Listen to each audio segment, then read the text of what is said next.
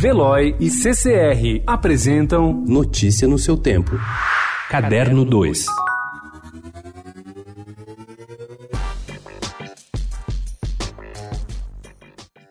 Um dos maiores nomes das artes plásticas brasileiras, referência entre os modernistas, vem há tempos conquistando um público cada vez mais novo. O certo é que Tarsila do Amaral tem essa conexão com mais jovens. Seguindo essa visão, será aberta nesta terça-feira, no Farol Santander, no centro de São Paulo, a exposição Tarsila para Crianças, que conta com tecnologia sensorial, complementados por narrativas interligadas, proporcionando uma viagem pelas cores e personagens de Tarsila.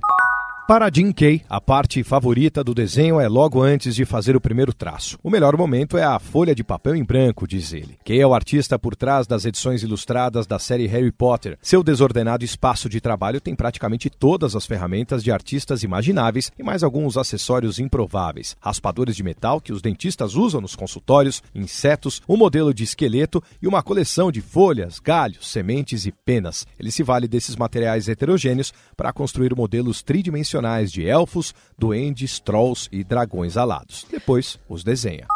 A garota Valentina, filha adotiva de um casal paulistano de classe média, desaparece sem deixar rastros na saída da escola. Denise, mulher do motorista Jorge, some sem que se tenha pistas do seu paradeiro. Um terreiro de candomblé é alvo de depredação por parte de fanáticos religiosos neopentecostais. Esses casos aparentemente independentes entre si compõem a base da narrativa do romance de estreia de Carol Chiovato. O que poderia ser uma trama policialesca comum ganha contornos inesperados graças a Isis, sua protagonista. Ela é uma bruxa que auxilia as investigações de casos sobrenaturais em São Paulo. Porém, bruxa é um exemplo do fértil subgênero da fantasia urbana, cada vez mais presente nas prateleiras das livrarias.